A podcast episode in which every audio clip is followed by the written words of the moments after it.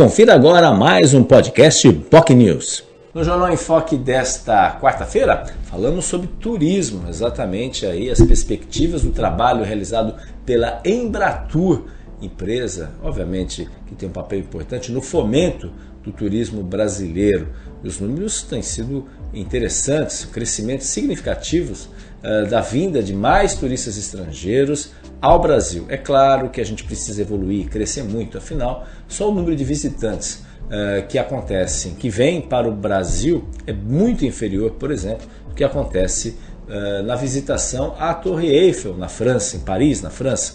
Né? A meta é chegar próximo do que acontece hoje em Portugal. Portugal tinha uma média de 7 milhões de turistas que vinham para Portugal por ano. Essa meta hoje já atingiu, triplicou, quase 22 milhões de pessoas visitam Portugal anualmente. Então isso é um ponto positivo e, obviamente, esse é um tema central que foi abordado, inclusive, pelo gerente de relações institucionais da Embratur, ex-deputado federal Júnior Bozella, que foi convidado desta quarta-feira, falou dos planos das ações aí do, da Embratur, uh, falou de eventos que o Brasil internacionais, especialmente na área esportiva, vamos ter aí uh, evento internacional que vai acontecer, por exemplo, no Ceará, de beach tênis e outras modalidades também, de triatlo no Amazonas, imagina, é muito interessante, uh, evento internacional, prova internacional de triatlo no Amazonas, e outros desafios. Então essa fusão do turismo com o esporte.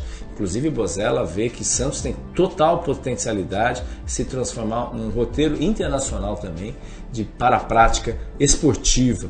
Eh, ele comentou também sobre a expectativa da ligação seca entre Santos e Guarujá, também da possibilidade aí da, enfim, chegada aí do aeroporto de Guarujá aí que vai dar obviamente um fomento para o turismo regional. São pontos positivos, são questões importantes que foram abordadas pelo ex-deputado e ex-gerente de Relações Institucionais da Embratur. Lembrando também que ele é vice-presidente do União Brasil. Falou que está focado aí na reestruturação do União Brasil em vários locais, especialmente lá em Brasília, que ele tá, tem a base dele lá em Brasília e, obviamente, tem uma questão importante nesse aspecto que ele abordou né, sobre como efetivamente o União Brasil está trabalhando. Inclusive aqui ele disse que aqui na região que tem a representante, a, a representante regional, a Solange Freitas, ela, ele disse que isso está sendo tratado aí, está mais distante aí das negociações do União Brasil em âmbito regional nesse aspecto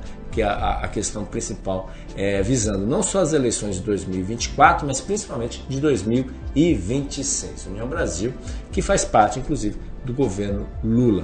Né? Então, enfim, e também do governo Tarcísio.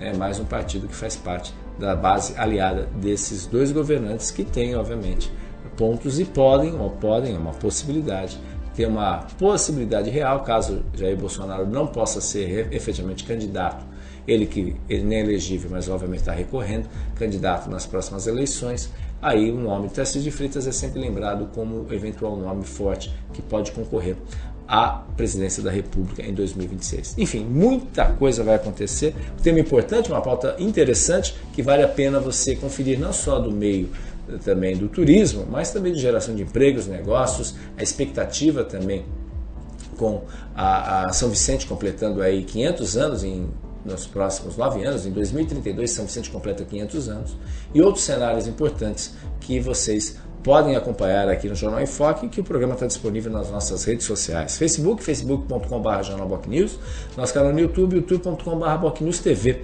Você pode também nos acompanhar pelo nosso Twitter, arroba bocnews, e o Threads, a nova rede social, que você também pode fiscalizar e olhar aí o nosso programa e se, se inscrever. Já somos mais de 900 pessoas que seguem o Boc News no Threads, essa nova rede social. Lembrando, 3 horas da tarde, se você tiver oportunidade, quiser rever o programa na TV com o canal 8 da Vive, canal 11 da NET Claro. Tenham todos um ótimo dia. Tchau, tchau.